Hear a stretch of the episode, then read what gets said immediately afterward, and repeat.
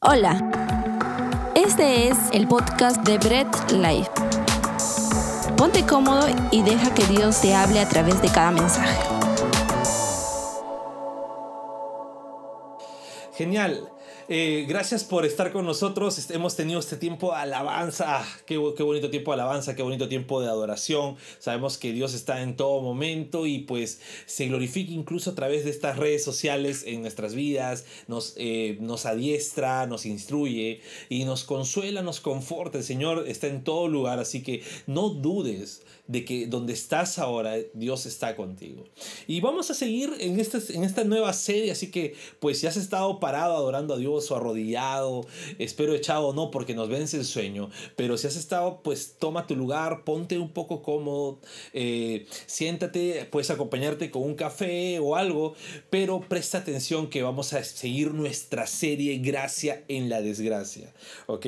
Un nombre un poco atípico de lo que de repente podría sonar, sobre todo en estas fechas navideñas, pero es eh, importantísimo conocer sobre ello. ¿Ok? Así que vamos a la segunda parte, ¿no? La segunda entrega de esta saga, Gracia en la Desgracia. Y quisiera que entendamos algo. La gracia es un regalo de Dios aunque no lo merezcamos. Es más, no aunque no lo merezcamos, es no merecemos la gracia de Dios. Es un regalo que el Señor nos da por gracia. Simplemente porque Dios quiere darnos, sin importar tus circunstancias, sin importar tus condiciones. Si papá Dios te da su gracia, aunque vivas en la desgracia, nada te quite ese regalo. Entonces, pues si tú tienes la gracia de Dios, no va a depender la gracia de Dios del lugar donde estás, de la condición en donde estás. Si tienes la gracia de Dios, nadie te quite ese regalo así el mundo se venga abajo a tu alrededor, sigues teniendo la gracia de Dios. Y bueno, a veces solemos juzgar un poco mal eh, la gracia de Dios en lo visible, ¿no? Y pensamos que la gracia de Dios tiende a resaltar por, las cosas visibles que podamos ver. Eh, quisiera poner un ejemplo, ¿no? A veces juzgamos a las personas por su forma de vestir. Y aquí no te estoy hablando de moda, ¿no? No te estoy hablando de repente que te gusta vestirte todo de negro, con pantalones rasgados, o que quieras, eh, prefieras vestirte a la corbata, o con ropa de vestir, ropa elegante, o puedes vestirte a lo hippie, ¿no? O sea, no estoy hablando de eso, sino lo que pensamos es de repente observamos una persona y si vemos con alguna ropa nueva o alguna ropa aparentemente de marca, ¿qué pensamos? Ah, esta persona tiene una economía estable, esta persona tiene una buena economía, a esta persona le está yendo bien, ¿no? Porque juzgamos superficialmente. Eh, no pensamos de repente, ¿qué está pasando esta persona? A lo mejor esa fue la última ropa que se compró antes de caer en una desgracia. O a lo mejor le regalaron esa ropa y pues no le quedaba otra que ponérsela. Pero no sabemos cómo está. De repente esa persona solamente está vistiendo bien, pero en su, en su hogar no tiene ni siquiera para comer. Y solemos juzgar visiblemente. Y la gracia de Dios no se juzga de esa manera. No podemos juzgar la gracia de Dios visiblemente. Ahora, hemos visto que la gracia de Dios se ha manifestado a través del nacimiento de Jesús. Ahí se puede decir, si en el Antiguo Testamento veíamos un susurro de Dios con respecto a su gracia, el Nuevo Testamento era un grito desesperado de Dios diciendo, aquí está mi gracia en el nacimiento de Cristo. ¿Ok? Entonces, eh, hemos visto la gracia de Dios en Cristo. Sin embargo, a pesar de que Cristo nació, el mundo vivió y sigue viviendo aún en una desgracia. Pero ya tiene la gracia de Dios. Pero alrededor, superficialmente, se vive una desgracia. Entonces no podemos juzgar la gracia de Dios por lo visible en cómo está el mundo. Eso es que estaríamos cometiendo un grave error. La gracia de Dios no es superficial. Y ahora, algo que aprendimos en el primer mensaje, ¿okay? ya está en YouTube, así que puedes verlo, eh, es que la gracia de Dios no depende de tu condición, de tu situación, ¿ok? Pero la gracia de Dios siempre te lleva a una vida de obediencia a Dios, a una vida de aceptar la voluntad de Dios. ¿Ok? Entonces, eso es lo que aprendimos en el primer mensaje. Ahora vamos a volver a leer el pasaje que hemos, parte del pasaje que hemos leído la semana pasada, parte del pasaje del anuncio del ángel a María.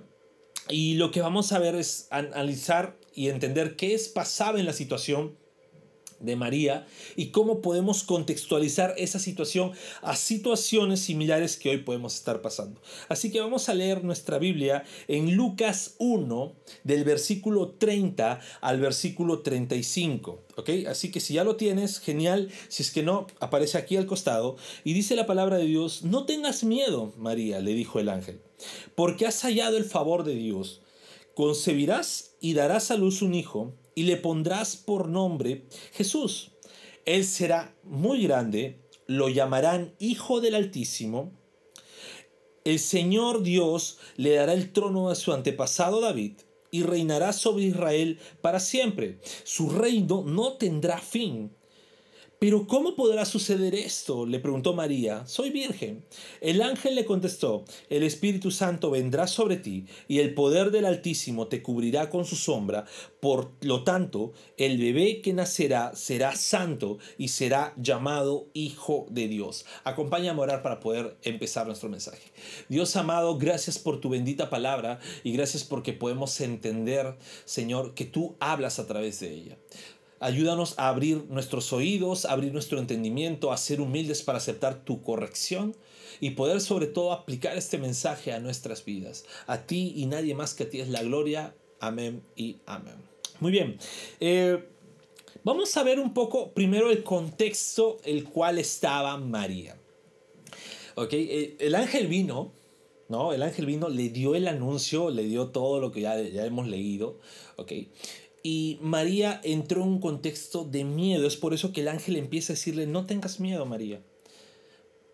Si le dijo no tengas miedo, es porque María estaba con el rostro, imagínense, ¿no? Ver un, alguien, de repente un ángel, ¿no? No sabemos cómo es exactamente. No es como nos los pintan de repente en, las, en los dibujos o, incluso en algunas en una Biblias ilustradas.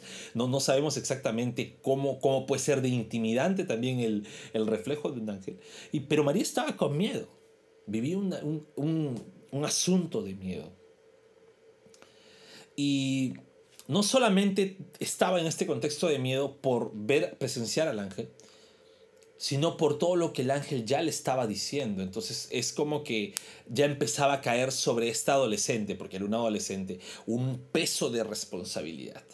Ya le empezaba a caer un peso de que, oye, ¿y ahora qué viene? ¿No? Y muchas veces nosotros estamos de repente en situaciones similares, en situaciones en las que cuales decimos, wow, ya, ya se me viene, eh, me dan un cargo, me dan una responsabilidad y decimos, mm, ya empieza el miedo. ¿no? Y María estaba ahí. Ya el solo hecho ver un ángel, un mensajero de parte de Dios, pues ya es como que ahora que me va a demandar el Señor. Ahora qué es lo que me está pidiendo. ¿no? Y María estaba en esa situación de miedo. Ahora imagínense, recibió el anuncio, cuánto más aumentó su miedo. ¿Por qué? Por las situaciones la situación y la condición en la que estaba. Vivía en una ciudad marginada, era una mujer adolescente, una mujer virgen y desposada y que decían que iba a tener un hijo. La situación de miedo, en vez de disminuir, ¿qué pasó? Aumentó. Entonces, este era el contexto en el cual María estaba eh, pasando, un contexto de miedo. ¿no? Un contexto en el cual nosotros podemos decir, cómo podemos ver, reflejar la situación de María ahora en nuestros tiempos. Y yo quisiera que ustedes puedan analizar sus vidas. A lo mejor tú de repente estás pasando un momento de dificultad, un momento de miedo, un momento en el cual tú dices, ya no sé qué hacer. Y a lo mejor no has recibido la visita de un ángel, si no has estado con otras noticias que ni siquiera eran tan favorecidas, sino unas noticias desfavorecidas. No, entonces, la situación que pasaba María es una situación en la cual muchos todavía podemos seguir pasando en estos tiempos. Una situación de miedo, una situación de temor. No está tan lejos ese contexto con el contexto que nosotros tenemos ahora. Es más, el mundo entero sigue viviendo un contexto de miedo, un contexto en el cual todavía eh, nos estamos en incertidumbre de lo que va a seguir. ¿no? Hemos tenido todo un año casi, desde marzo hasta ahora, ya estamos en diciembre para finalizar el año y es más, seguimos la carrera, eh, los cuales eh, estamos prácticamente limitados en muchas de las cosas.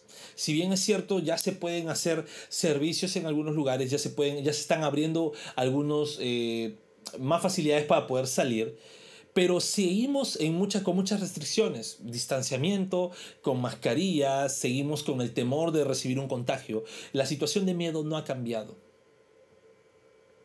Entonces estamos pasando el mismo contexto que a lo mejor María pasaba en esos tiempos, un, contexto de miedo. Y ahora, ¿qué tiene que ver este contexto de miedo? Es que ese contexto de miedo no limitó la gracia de Dios en la vida de María. Ese contexto de miedo no fue eh, de repente un limitante o una barrera para que la gracia de Dios reposara en la vida de María. Y María halló gracia delante de los ojos de Dios. Y de la misma manera, esta circunstancia de miedo no impide que la gracia de Dios llegue a nuestras vidas. Estas circunstancias de miedo no impiden que la gracia de Dios pueda tocar nuestras vidas o lleguen a nosotros o, o dejen de estar en nosotros. ¿Ok? Entonces, el contexto era de miedo. Y vamos a ver algo bien interesante, es que la gracia de Dios, a pesar del contexto de miedo, llega a, María o a la vida de María por el favor de Dios, ¿no? El ángel le dijo, porque has hallado el favor de Dios. Ahora, muchas veces nosotros eh, estamos, dejamos que el miedo nos irrumpa y no encontramos, no hallamos ese conector con el favor de Dios. No hallamos esa conexión. Decimos, hey, pues eh, está, estamos con miedo y no estamos viendo que en medio de esa circunstancia de miedo, su gracia de Dios llega con el favor de Dios. ¿Y qué cosa es el favor de Dios? ¿Qué podemos decir nosotros del favor de Dios? ¿Algo que nos gusta? Algo que de repente nosotros anhelemos, ¿no? Y como nos pueden decir, oye, ¿sabes qué? El favor de Dios es todo lo que tú quieres, pídeselo al Señor, y es más, declara, decreta, desata, y pues vas a tenerlo, ¿no? Es más, eh, haces algunos conjuros y ya está. No, eso no es el favor de Dios. El favor de Dios es cuando se empieza a cumplir su plena voluntad en tu vida. María, estoy... Eh, convencido de que no esperaba de repente que le den la noticia, sabes que vas a quedar embarazada y no va a ser de tu esposo. Creo que no es nadie esperaba esa noticia. Y aunque le dijeran, ese, ese, ese embarazo es de parte del Señor, se le vienen a la cabeza todas las cosas, pero ¿qué va a decir primero mi esposo? O el que va a ser mi esposo, José. Le voy a decir oye, Señor me ha embarazado, Dios me ha embarazado. Y vamos a ser ahora humanos, ¿no? Un poco humanos al momento de interpretar, porque a veces eh, nos ponemos, ah, pero era María, era José, no, ya es... No, no, no, vamos a ser humanos, vamos a ponernos en esa situación. Y si eres varón, pues a ver, acepta que de repente tu esposa venga y te diga, estoy embarazada, pero no es tuyo. si estás en novio, pues a ver, acepta que alguien te diga eso y ponte en ese lugar. Y si eres mujer, pues, a ver, que estés embarazada y que no sea de tu esposo, a ver, ¿cómo le puedes decir eso? Se viene todo un lío en la cabeza de una persona. Eh, hasta en ese momento María no entendía que José también iba a recibir la visita de del ángel que le iba a decir. Entonces, la gracia de Dios llega con el favor de Dios y el favor de Dios es cuando su voluntad perfecta se cumple en la vida de uno. No cuando se cumple nuestra voluntad, sino cuando se cumple la voluntad de Dios. Muy bien, hemos visto que la gracia de Dios llega por el favor de Dios. Ahora vemos también que el favor de Dios se da por medio de Jesús, ¿no? el ángel le dice, has hallado el favor de Dios y concebirás y darás a luz un hijo y le pondrás por nombre Jesús. Ahora, a lo mejor María no sabía de qué trataba. a lo mejor María ni siquiera entendía en esos momentos eh, por la noticia del shock, ¿no? de repente dijo, ah, ¿qué está pasando? y no entendía que el niño que iba a nacer, en una primera instancia ella no entendía que ese niño iba a ser el salvador del mundo, o era el salvador del mundo. El favor de Dios se da por medio de Jesús. Eh, ¿Se dan cuenta? La circunstancia del contexto era de miedo. El favor de Dios que había hallado María, o la gracia de Dios se dio por el favor, que era la voluntad de Dios. Y la voluntad de Dios es que fue María escogida para llevar en su vientre a Jesús. La encarnación de Dios en este mundo. Entonces, eh, el favor de Dios se da solamente por medio de Jesús. Y acá hay tres puntos que quisiera resaltar que en el anuncio del ángel se ve de Jesús. El primer punto es que dijo, será grande. ¿Y cómo podemos nosotros pensar en esta palabra grande? Tanto en la antigüedad como ahora, cuando se habla de una persona grande, no estamos hablando de la talla del, cuerpo, no estamos hablando de eso, sino del nombre. Él será grande. Va a resonar, va a resonar, su nombre va a resonar, va, va a traspasar fronteras. ¿no? Habían conquistadores más antes de Cristo que se hacían llamar grande, ¿no? Alejandro Magno, el grande, ¿no? Carlo Magno mucho después. Entonces, ¿por qué? Porque ellos buscaban la grandeza en su nombre. No, ellos mismos buscaban decirse grande. Sin embargo, este ángel le dice, Jesús, Él va a ser grande. Él será grande. El hijo que llevas será grande. No estás llevando a cualquier niño en tu vientre. Ahí como que la cosa de repente en María empezaba a tomar forma. ¿No? ¿Por qué? Porque estamos hablando de quién ya estaba en el vientre de María. Será grande. Su nombre va a traspasar fronteras, su nombre va a traspasar barreras. Le da una segunda característica, dice, hijo, lo llamarán hijo del Altísimo. Y acá hay un asunto teológico que ah, es muy, muy, muy complicado de repente explicarlo en un solo mensaje. Pero Vamos a poder ponerlo de esta forma. Cuando hablan de será hijo del Altísimo, están hablando, es del mismo gen de Dios. Encarnado es un hijo del Altísimo, es hijo de Dios. Es Dios mismo encarnado. O sea, ya no el ángel ya le estaba dando forma al asunto, ya le está diciendo, no solamente va a ser grande, o sea, no solamente su nombre va a traspasar fronteras, sino lo van a llamar Hijo de Dios. Y en ese contexto de los primeros siglos, cuando hablamos de, hablamos de hijos de Dios, estamos hablando eh, de seres que venían del mismo lugar de donde viene Dios. Era una forma de expresarlo. Este niño no está viniendo de cualquier lugar, no es una creación humana, está viniendo del mismo, de la misma eternidad de Dios. O sea, es Dios mismo, porque el único ser eterno es Dios. Dios mismo encarnado en este niño. Entonces, ya como que va tomando forma de cómo María está recibiendo la noticia. No sé si aún seguiría con miedo. Yo creo que seguiría con miedo. ¿Por qué? Porque ya no está diciendo, ya no es ni siquiera responsabilidad de un niño cualquiera, sino, wow, es el Hijo de Dios tengo que cuidarlo bien. ¿No? Y le da un tercer punto. Él va a heredar el trono de su antepasado David y su reino no tendrá fin. O sea, es un rey que su reino no tendrá fin. Y acá pues eh, sí doy el beneficio de la duda de repente a diferentes puntos de pensar porque a lo mejor María tenía el mismo pensamiento el mismo pensamiento con respecto eh, los judíos de la época.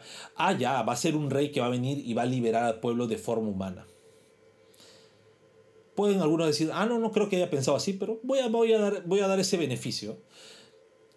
Pero sin embargo ya está anunciando que el reino de Cristo no tendrá fin. ¿No? Y ya las cosas como que ya a María se le fueron claras. Va a ser este niño Jesús, va a ser grande, lo llamarán Hijo del Altísimo, o sea que no viene de nada humano parecido, sino viene de la misma eternidad del cielo, y su reino no tendrá fin. Y hay algo importante, así como el favor de Dios se dio en la vida María, en Jesús, el favor de Dios también se da en nuestras vidas con Jesús. Tú cuando sirves al Señor, cuando aceptas a Cristo de, corazón, no te estoy hablando repitiendo una oración, sino cuando de verdad haces a Jesús el Señor de tu vida, arrepintiéndote y confiando en Él, confiando en el sacrificio, que el sacrificio de la cruz eh, puede quitarte el pecado, te quite el pecado y eres un hijo de Dios, pues ese Cristo no es un Cristo cualquiera no es un semidios, no es un hombre más, no es un hombre solamente que traspasó por hechos, ¿no? Sino es Dios mismo. Y este Cristo es grande, o sea, como no hay, no ha habido nadie en este mundo, es Hijo del Altísimo, o sea, vino del mismo cielo, de la misma eternidad, y su reino no tiene fin. Y lo está, estamos viviendo el reino de Dios desde ese momento hasta ahora. Cuando Juan el Bautista predicaba, el reino de los, de los cielos se ha acercado, está predicando, ya Cristo empieza su ministerio. Y desde ese momento, el reino de Dios está avanzando hasta ahora. Entonces, cuando tú estás con Cristo, no estás con cualquiera. Estás con el grande, con el Hijo del Altísimo, con el Rey que su reino no tendrá fin. El favor de Dios siempre será por medio de Jesús. Ahora, el contexto de María fue miedo, la gracia de Dios llega por el favor de Dios y el favor de Dios se da por medio de Cristo, ¿no? O por medio de Jesús. ¿Quién es Jesús? El grande, el Hijo del Altísimo, el Rey, su reino no tendrá fin. Ahora, ¿cómo llega Jesús a nuestras vidas? O primero, ¿cómo, cómo, cómo llegó Jesús a la vida de María? Porque estamos analizando el contexto primero en María y luego lo vamos a poner en nuestras vidas. ¿Cómo llegó Jesús a la vida de María y le transformó la vida? Y es una sencilla respuesta, es a través del Espíritu Santo. ¿no? Cuando María le preguntan, oye, ¿y cómo va a pasar esto? No, no conozco varón. Es más, ya falta poquito para mi boda, o espero, no, vamos a esperar mi boda. No, el ángel le dijo, el Espíritu Santo va a venir sobre ti, el poder del Altísimo te cubrirá con su sombra, por lo tanto el bebé que nacerá será santo y será llamado Hijo de Dios. Para que ocurriere ese milagro en la vida de María y pudiera ser gestar sin necesidad de varón, es porque el Espíritu Santo se posó sobre María. O sea, era algo sobrenatural lo que pasó. ¿Ok? Y la vida de María fue transformada a partir de ahí. A partir de ese momento ya no María no fue igual. ¿Por qué? Primero, porque empezó eh, concibió a Jesús. Entró en concepción y pues Cristo empezó a desarrollarse en su vientre. Segundo, porque no era cualquier ser el que estaba desarrollándose en su vientre, era Jesús mismo, el Salvador del mundo.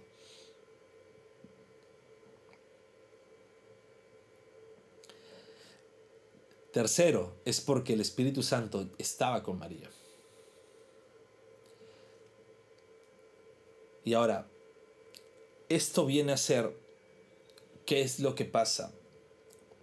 Este bebé que estaba dentro de María no nacería como cualquier otro, dice la Biblia, nacería santo y lo llamarían hijo de Dios. Y acá hay algo muy hermoso que podemos nosotros contextualizar hasta nuestros tiempos. Y el primer punto es, eh, Jesús llega a nuestras vidas cuando el Espíritu Santo transforma y nos hace nacer de nuevo. Jesús lleva nuestras vidas cuando el Espíritu Santo toca nuestros corazones y nos transforma. Cuando tenemos ese nuevo nacimiento, Jesús llega a nuestras vidas. No por algo que tú puedas de repente ahora repetir, no por algo que tú de repente puedas hacer, sino es obra del Espíritu Santo, sin intervención humana. Para que María gestara de Cristo no hubo intervención humana, fue Dios mismo actuando. Para que nosotros pudieran, podamos nacer de nuevo y tener a Cristo en nuestros corazones, no hay intervención humana. Es el Espíritu Santo transformando nuestras vidas. hay una frase muy sonada en, cuando se estudia teología y es que eh, lo único que el hombre colabora en, el nuevo nacimiento o en la transformación o en la regeneración es con su pecado. Pero lastimosamente el pecado nos deja muertos ante los ojos de Dios y es el Espíritu Santo quien nos da la vida. Y así como el Espíritu Santo posó en María, esta concibió y ese bebé que nació, nació santo y fue llamado Hijo de Dios, cuando el Espíritu Santo llega a nuestras vidas y Cristo llega a nuestras vidas, somos regenerados, tenemos un nuevo nacimiento y ahora a partir de ahí somos llamados santos y somos llamados hijos de Dios. Santos no por las cosas que podamos hacer, sino santos porque Dios nos apartó para Él. Santos porque Dios dijo, ellos son mis hijos, así que son santos, son apartados para mí. Y como tenemos a Cristo en nuestro corazón, pues ahí podemos decir, somos hijos de Dios.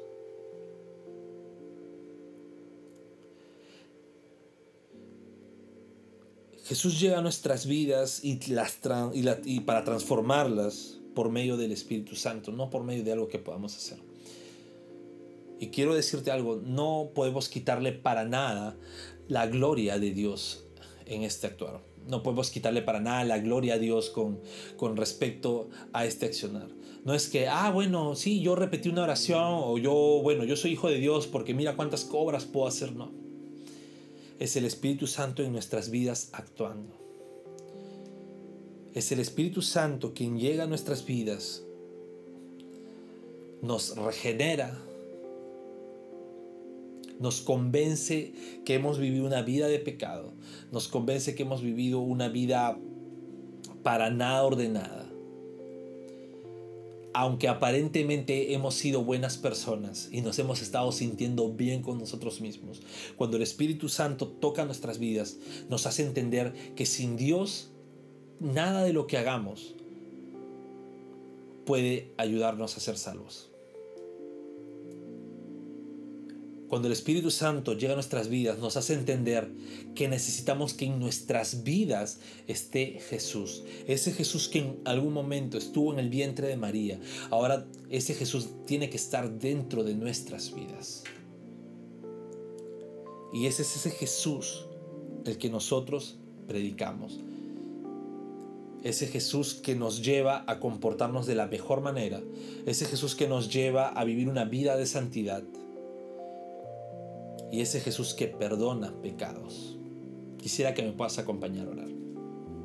Padre amado, gracias te doy por este momento, gracias por el tiempo que nos permites aprender de ti, gracias porque a pesar de las circunstancias de miedo, vemos tu gracia en tu favor, tu favor lo vemos en Cristo y gracias porque es porque Cristo lo tenemos por tu Espíritu Santo.